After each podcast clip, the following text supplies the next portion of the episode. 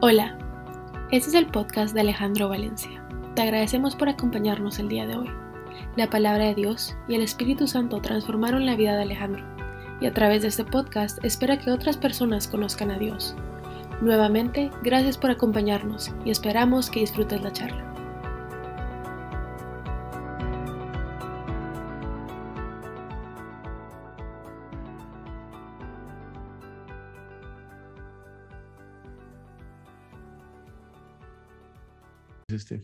Y es que creo que servir a Dios es una de las cosas que, que nos puede llenar muchísimo, pero servir junto con Dios, yo creo que es lo máximo que podemos esperar en, nuestra vida. Gracias, Estefania, por compartir ese, ese versículo. Y quisiera empezar con el eh, con, con Proverbios con un, versículo que se encuentra en Proverbios 29, 18. Buenas noches a todos. Es un gusto saludarlos, volver a estar acá y, y contar parte del proceso en el cual hoy, hoy me encuentro. Proverbios 29, 18. Cuando la gente no acepta la dirección divina, se desenfrena. Pero el que obedece la ley es alegre. Y este versículo claramente nos da dos opciones para vivir nuestra vida. ¿Acepto la dirección divina o no lo hago? Y en mi caso particular, pues busco una tercera opción que me complica mucho más el análisis de los resultados cuando las cosas no salen como esperaba. Y es que yo acepto la dirección de Dios, pero lo quiero hacer a mi manera. Y va a depender de la decisión que decida tomar y de lo que esté dispuesto yo a entregar y a rendir si tendré una vida desenfrenada o alegre, si tropezaré una y otra vez o viviré bendecido. Hay otra versión que me encanta y lo pone de esta manera en la Biblia de Messages en inglés. Si la gente no puede ver lo que Dios está haciendo, tropiezan sobre sí mismos, pero cuando se dan cuenta de lo que Él revela, son más que bendecidos porque no puedo ver lo que Dios está haciendo o quiere hacer en mi vida. Y es que esta semana tuve la oportunidad y sigo teniendo la oportunidad de reflexionar por dónde voy caminando con esta precisa instrucción. Y todo surgió por una pregunta que pensé que tenía clara y que llevaba días sin visitar, porque como la verdad estaba sumergido en un montón de actividades que me daban la sensación de estar haciendo lo que debía hacer, pues tenía ignorada o pues ya dada por concluida o definida esta pregunta. Estando el día lunes en un grupo de estudio bíblico, preguntan, ¿cuál es el propósito que tiene Dios escrito para usted? ¿Lo conoce? Y empecé a patinar. Uy, que no me pregunten a mí primero. Porque mi respuesta en ese momento, lo que se me vino a la cabeza es no sé. Y la verdad que sería una pena responder algo así o aceptar. ¿Qué digo? ¿Qué digo? Algo tengo que responder. Y mi mente a la velocidad de un rayo estaba maquinando una respuesta mientras los otros hablaban. Yo estaba intentando armar o agarrar piezas del, del rompecabezas. Gracias a Dios no me preguntaron, pero sí me quedó claro que no conocía mi propósito o lo que Dios tenía planeado para mi vida. También me quedó claro que no veo lo que Dios está haciendo porque quiero aceptar su dirección, pero a mi manera, en mi tiempo, a mi modo y lo que me lleva a estar tropezando una y otra vez. Y es que encontrarme con esta realidad cuando pensaba que todo lo tenía claro, me dolió y me duele. Tengo que aceptarlo. Pero también me motivó a buscar qué es lo que no está bien y por qué no veo lo que Dios está haciendo o quiere hacer en mi vida y cuáles son sus planes, sus planos, los planos que Él escribió en el libro de la vida y de lo que yo debo ver y cómo debo hacer yo para verlos o escucharlos. Cosas que difícilmente yo haría en la vida o que no haría sería ir a comprar una casa mirando solamente la cocina, comprar un carro cuando solo le veo las cuatro llantas o solo las luces traseras, es algo que no me voy a meter a hacer. Como tampoco hoy desecho el libro cuando leo el primer, para, el primer versículo y no, no me gusta. Para poder tener una opinión completa, un buen juicio sobre la casa, sobre el carro o sobre el libro, necesito tener la imagen completa. Pero es que lo que más me resulta increíble es que en mi vida, si la evalúo y tomo decisiones, voy caminando sobre mi vida y voy decidiendo solo con los fragmentos. Veo solo un cuarto o veo solo la cocina. Ni siquiera veo las cuatro llantas. Con lo que vea, yo armo planes, tomo decisiones, defino metas y objetivos, defino mi vida, mi plan y el propósito, pensando así, que es el plan de Dios para mi vida. Solo hoy le puedo dar gracias a Dios en su inmensa misericordia que no he tropezado más. Eclesiastés 7:8. Vale más el fin de algo que su principio. Y yo me quedo con el principio. No espero hasta el final. El final lo quiero definir yo. Mire pues. Y después dice en ese mismo versículo, vale más la paciencia que la arrogancia. Cuando quiero definir el, el, el final, termino siendo arrogante. Solo tenemos fragmentos de nuestra vida, una sola vista del plano de nuestra vida. Los percances, los horrores, las dificultades, así como también las alegrías, son solo fragmentos, solo son unas páginas y escasamente un párrafo de un gran libro y ella escribió Dios de nosotros. Es por eso que debemos ser muy lentos a la hora de sacar conclusiones, tomar decisiones o definir planes o más bien a la hora de pensar que conocemos nuestro propósito, el que Dios escribió para nosotros en el libro de la vida. Reservarse el juicio sobre las tormentas de nuestra vida hasta conocer la historia completa, creo que nos ayuda a ver lo que Dios está haciendo detrás de bambalina en nosotros. Romanos 11:36, pues todas las cosas provienen de Él, existen por Él y son para su gloria. Toda la gloria sea para Dios. Solo Dios sabe, solo Dios conoce y solo Dios escribió el propósito para nuestra vida. Es Él, autor de nuestra vida, de nuestra historia, dirige nuestros pasos y Él ya conoce el capítulo final. Isaías 55, 8 al 11, porque mis pensamientos no son los de ustedes, ni mis caminos son los, ni sus caminos son los míos, afirma el Señor. Mis caminos y mis pensamientos son más altos que los de ustedes, más altos que los cielos sobre la tierra. Así como la lluvia y la nieve descienden del cielo y no vuelven allá sin regar antes la tierra y hacerla fecundar y germinar para que dé semilla al que siembra y pan al que come. Así también la palabra que sale de mi boca no volverá vacía, sino que hará lo que yo deseo y cumplirá mis propósitos. Los pensamientos de Dios no tienen nada que ver con los nuestros. Y hoy quiero tener esa perspectiva, la de Dios, ese, esa vista del plano que Él tiene para mi vida. Quiero ver las cosas desde el plano de Dios, no desde el mío. Y algo que sí tengo claro es que en los planes de Dios y sus planos para mi vida no son pasar la, la vida meramente sobreviviendo. Y que tampoco Él me esté rescatando constantemente de las consecuencias por las decisiones que yo he tomado, porque sus planes para mi vida son buenos, agradables y perfectos.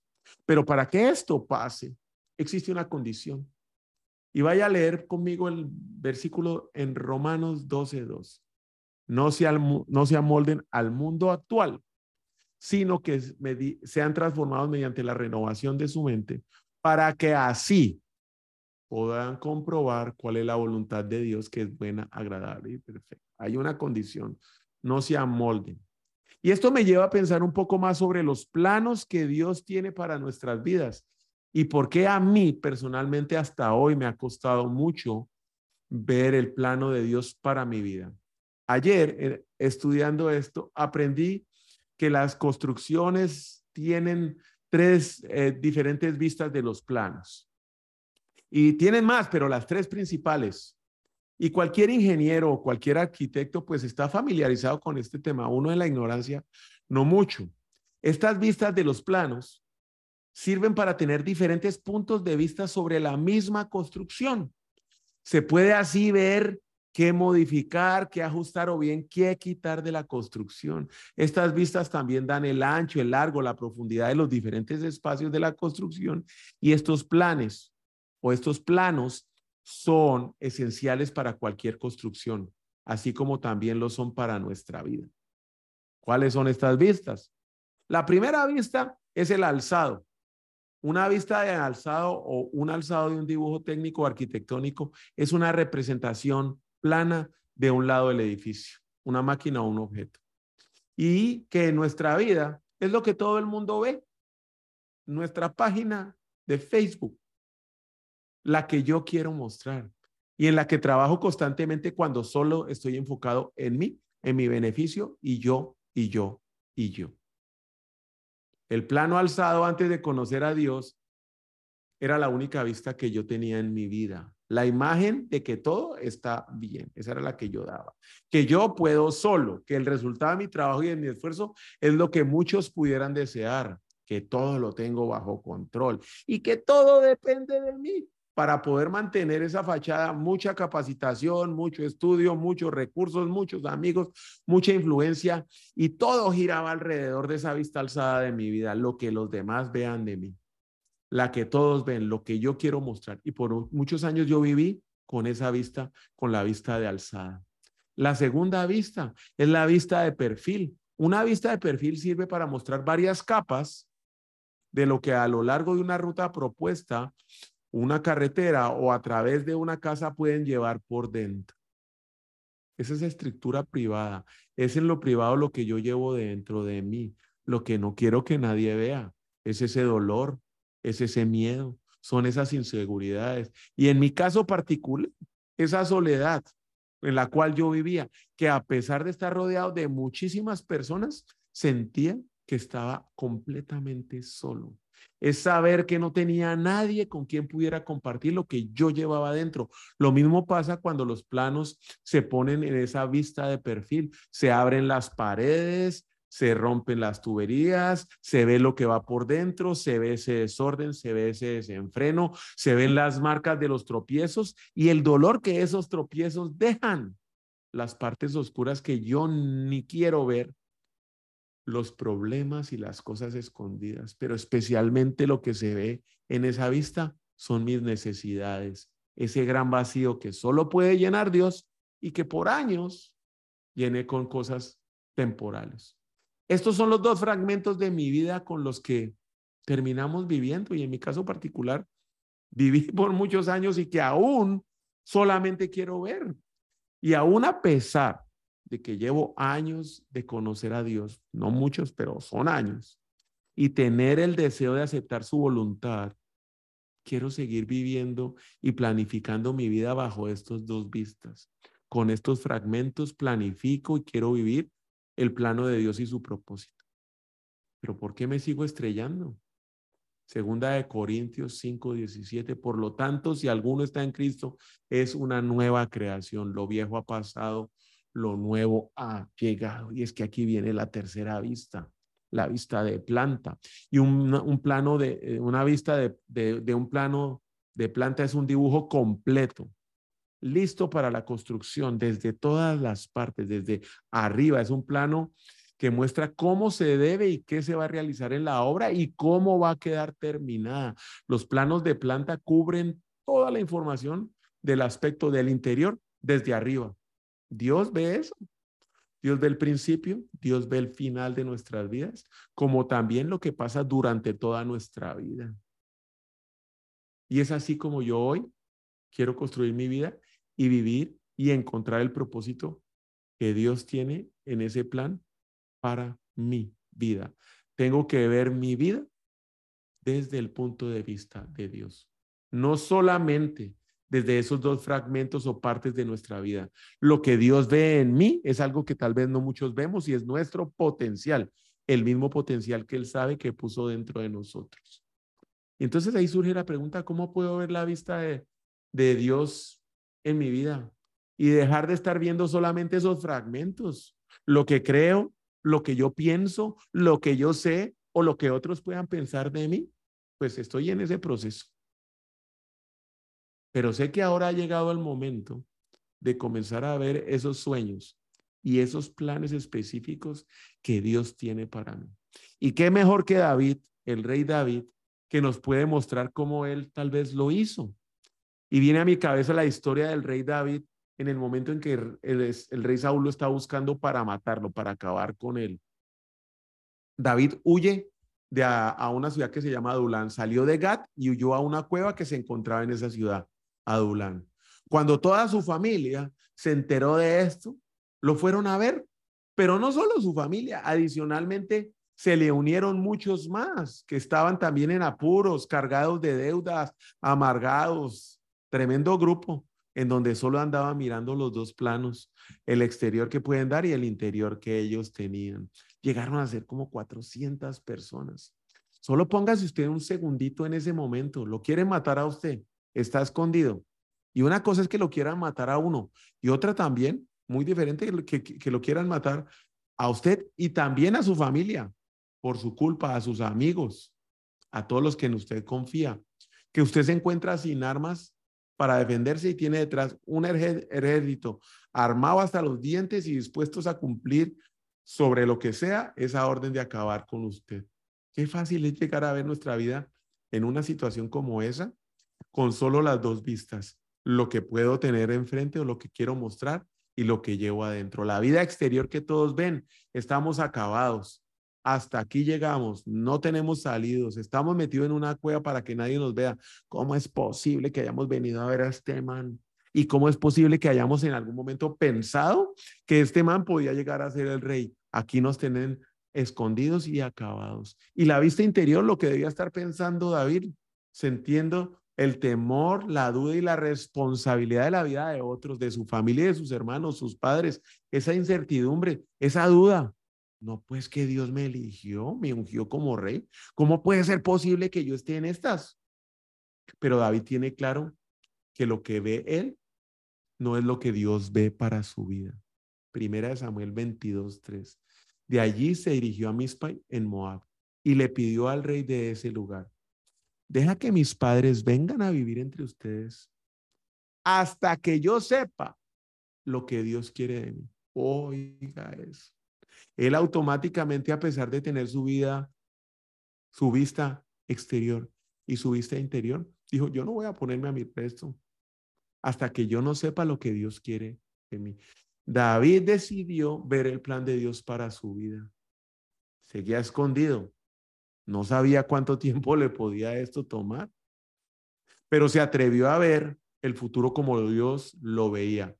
No dejó de soñar, como tampoco se pudo se quedó atrapado ni en el futuro que venía trayéndole el rey Saúl y mucho menos en el pasado en que él era ungido y no veía ese ese resultado. Y es que de aquí saco varias conclusiones para mi búsqueda del plan que Dios escribió para mi vida y que tal vez le pueden servir para encontrar el suyo. La primera se llama disponibilidad. Hebreos 17. Por eso dije, aquí me tienes.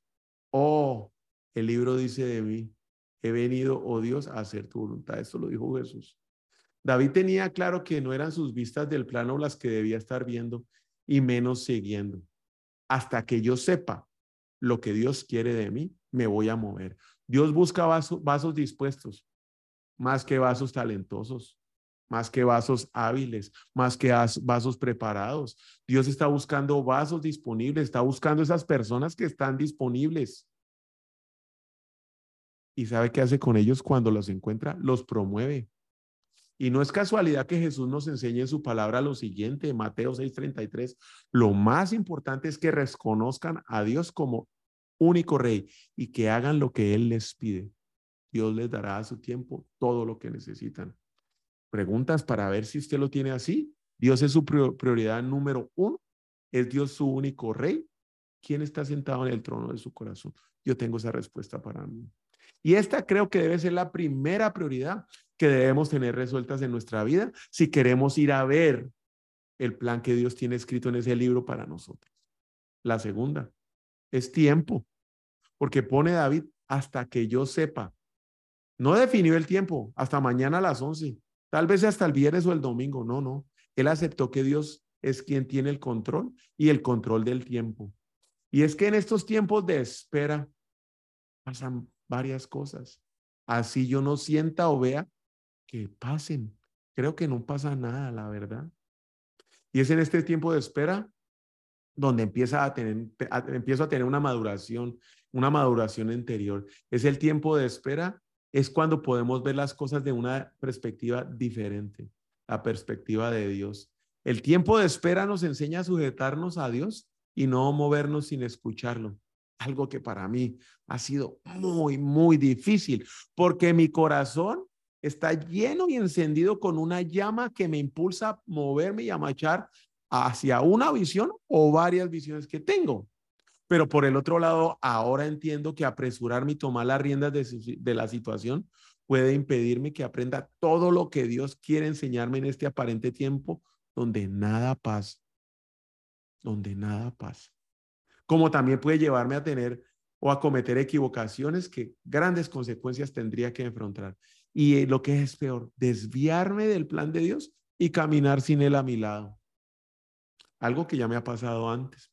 Y ejemplos bíblicos hay muchos, pero solo recuerde el de Moisés cuando mató a un, a un, eh, a un compañero israelita o cuando Abraham decidió acelerar el proceso de su hijo teniendo a Ismael. Hicieron las cosas a su tiempo y consecuencias hubo y aún hoy las seguimos viviendo. En, en este tiempo de espera, Dios desarrolla el fruto espiritual dentro de nosotros que tiene que ver mucho más con carácter y obediencia que con nuestros desempeños y talentos. Las batallas interiores son las que debemos estar ganando constantemente. Son esos Goliaths que llevemos dentro de nosotros que tenemos que destruir. Y eso solo lo podemos hacer acompañados de Dios. Si nuestro hombre interior no crece a la imagen y semejanza de Cristo, el sueño que Dios tiene para nuestra vida sería incompleto. Y por experiencia personal puedo decir que con el tiempo he logrado ver algo en este tiempo de espera de mi pasado con una perspectiva diferente. He podido sanar muchas heridas que llevaba adentro. He podido perdonar muchas cosas a muchas personas y muchas situaciones. Y he podido pedir perdón. Y eso ha cambiado la perspectiva para verme a mí y para ver a los otros. Adicionalmente, también he podido orar mucho, pidiendo en esas oraciones una respuesta que tal vez nunca sean respondidas. Y creo que eso también es otro regalo de Dios. La espera es parte vital del proceso y es parte vital del resultado. Crece, crecer duele, esperar duele. Además, no es fácil ni cómodo. Es que aquí no se trata de si voy a estar cómodo y voy a estar bien, sino que aquí se trata de hacer lo que Dios quiere que yo haga con mi vida, en su plan y no en el mío. Y no solo en mí, sino en todas las personas que me rodean y que forman parte de su familia. Hoy tengo claro que desconozco qué es lo mejor para mi vida. Menos aún conozco cuál es ese engranaje completo de esa maquinaria que forma todo este universo que Dios creó. Y lo que me corresponde a mí es confiar y esperar, porque al final de todo no se trata de mí, sino de aquel que me formó, de aquel que me creó, de aquel que hoy permite que yo esté aquí sentado compartiendo esto con ustedes y para quien es todo el honor, toda la honra y toda la gloria. Y ese es solo mi Padre Celestial, ese es Dios. Dios no es el genio de la lámpara a la cual yo puedo estar flotando y diciéndole, haz esto, haz aquello, está a mi disposición para lo que creo que me conviene, para lo que yo deseo, para lo que yo espero. Tres, no limito a Dios. Estoy disponible. Todo toma su tiempo no limito a Dios. Y no lo hizo David, que a pesar de las circunstancias en las que se encontraba, tuvo muy claro quién tenía el control y quién tenía una mejor vista del plan de su vida. Pero es que no solamente las limitaciones nos limitan, también nuestros talentos. A muchos les brota el talento por los poros, los sudan. Hay gente llena de talento que les falta disponibilidad y en otras ocasiones, en otras ocasiones disciplina. ¿Conoce alguno? Se lo presento yo. Muchas veces he caído en eso. Entender que Dios obra a través de personas a pesar de sus limitaciones es vital para que podamos ver o escuchar el plan que Dios diseñó para nosotros. Dios no tiene límites, Dios tampoco es un limitador. Somos nosotros los que ponemos límites para que Dios pueda orar en nuestra vida. ¿Hasta dónde vamos a dejar que Dios obre en nuestra vida? Este es el único camino. Esta es la única opción.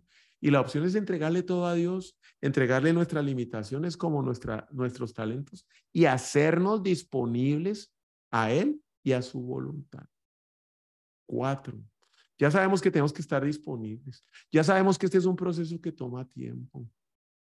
Adicionalmente tenemos y entendemos que tengo que rendir todo a Él para no estar limitando su obrar en mí. ¿Cómo reconozco su voz? ¿Cómo reconozco su instrucción? Y es que la verdad, la forma más clara en la que Dios nos habla es por la palabra de Dios, la Biblia. Si quiero escuchar a Dios, debo tener ese hábito de leer constantemente su palabra. Pero el proceso no se queda en leer. También hay que meditarla y estudiarla. Y ahí no termina el proceso. La debo atesorar, la debo atesorar dentro de mi corazón, aún si terminar el proceso.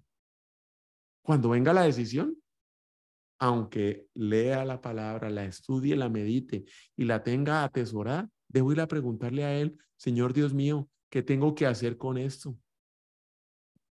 Dios es un orden, Dios es un Dios de orden y Él no se contradice. Si lo que yo quiero hacer está en contra de cualquier principio bíblico, hoy tengo la seguridad que eso no viene de Dios. Dios nos puede además de la palabra de Dios hablar de cualquier forma, pero también nos hablan nuestros pensamientos, el mundo y Satanás. Entonces, siempre debo ir a la palabra de Dios y dejarme guiar por esa palabra, me guste o no me guste. Y hay tiempo que esperar.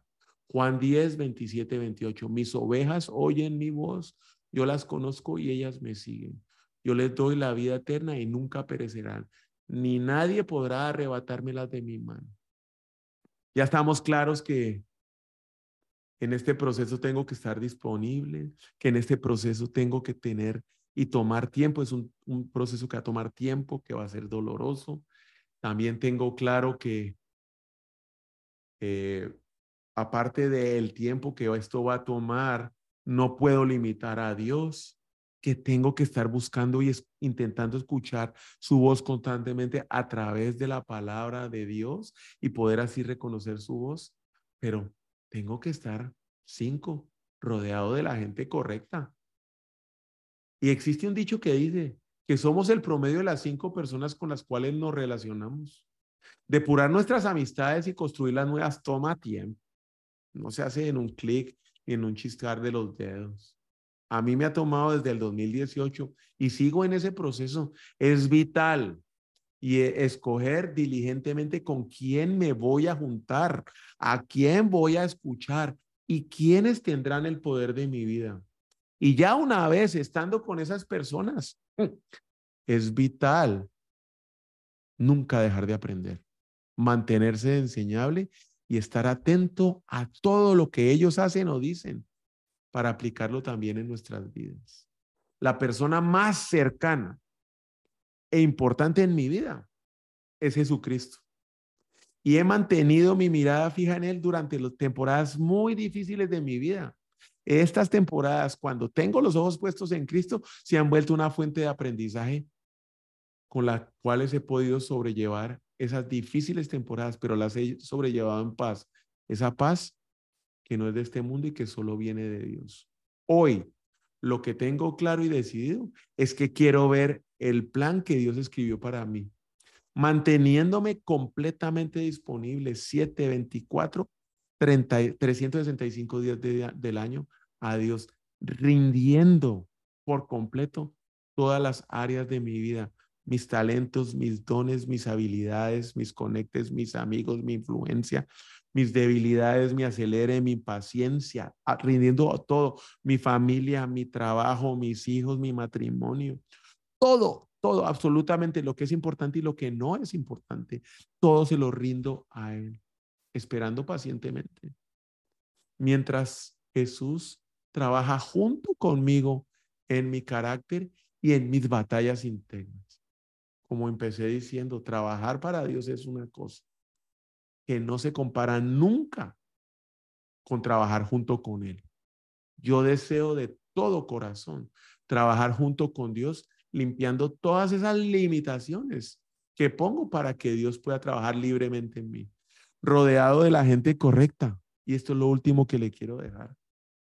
No existe un plan B. Este es el único plan que quiero seguir. Yo quemo en este momento todos los barcos. No existe otro camino. No existe mi camino.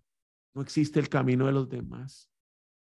Solo existe en mi vida el camino que Dios ya definió para mí y que estoy dispuesto a seguir y caminar junto con Él, guiado de su mano. Y no estoy buscando comodidad, pero sí estoy buscando honrarlo y darle gloria a Él. Seguir el propósito o el plan o el plano que Dios diseñó para mi vida y definió, sé que me va a costar mucho. Mateo 16, 25, porque el que quiera salvar su vida, la perderá, pero el que pierda su vida por mi causa, la encontrará. Y eso es lo que yo estoy buscando. Yo hoy no encuentro otro sentido a mi vida que no sea rendir mi voluntad a Él y estar disponible para Él, haciendo lo que Él diseñó para mi vida en el libro de la vida y con anterioridades de que me creó y me formó, inclusive antes de venir a esta tierra. Proverbios 29, 18. Cuando la gente no acepta la dirección divina, se desenfrena, pero el que obedece la ley es alegre. Pregunta para hoy, ¿qué le dice el Espíritu Santo a usted? Medite y piense sobre eso. Lo invito a que escriba. Vamos a orar.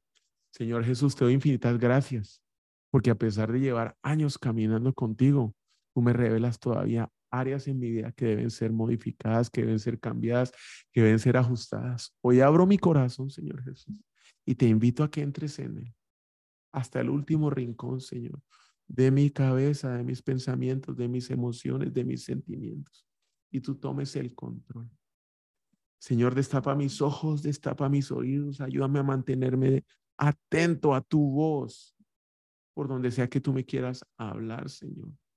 Permíteme poderme detener cuando quiero obrar a mi manera y poderte preguntar, Señor, ¿es esto lo que tú quieres que yo haga? Y dame la fortaleza, Señor, para poder hacerlo. Te entrego mi vida, me rindo a ti y clamo, Señor, clamo, clamo, clamo, para que me reveles a mí el plan que tú ya diseñaste para mi vida. En el nombre de Cristo Jesús. Amén. Los bendigo y les doy muchísimas gracias por acompañarnos. Los invito a que busquen a Dios con todo el corazón, rindiendo y entregándose a Él. Nos vemos el próximo miércoles. Es un gusto siempre estar compartiendo con ustedes. Feliz noche y buen fin de semana. Gracias.